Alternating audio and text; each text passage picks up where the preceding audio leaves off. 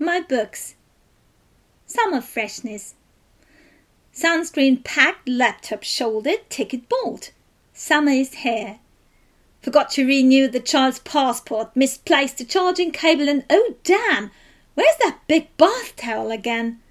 It's time to switch off your head, put your feet in the water, and let go.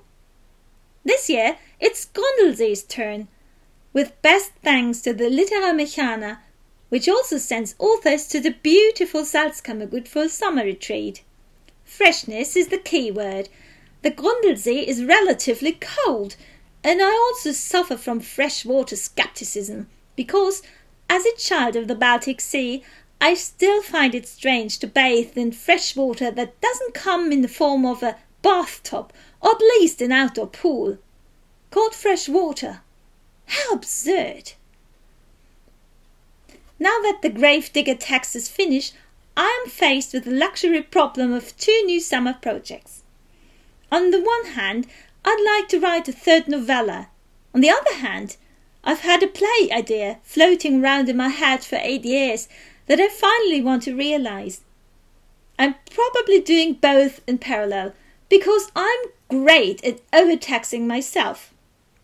The novella is about the Garden of Eden, for which I'm currently reading up on historical garden design.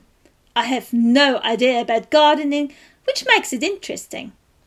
The play, on the other hand, is about school shootings. Terrible research work, which is why I could urgently spend a few hours in an imaginary garden in between for relaxation. Sometimes you have to send your imagination on a summer holiday.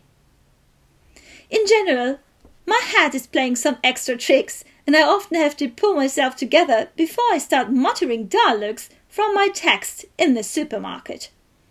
In my district, there are a lot of lunatics who do this full time, mumbling to themselves at the Billa supermarket. I fit in quite well. Besides, the Max Reinhardt seminar is around the corner, and I've seen drama students perform half plays in front of the cheese counter. I don't stand out at all.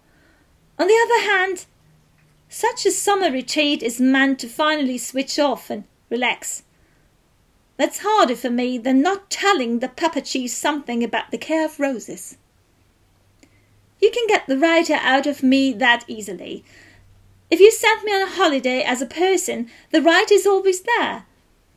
This is not an office job that you can leave behind after ten days by the pool and with a corresponding number of cocktails. But that would depend on the amount of cocktails. If you have a tip on how to leave the one me at home with the other me snorkels through the Grundlsee, I'd be quite grateful. In the meantime, I look for the big bath towel. It must be tucked away somewhere in the back of the cupboard.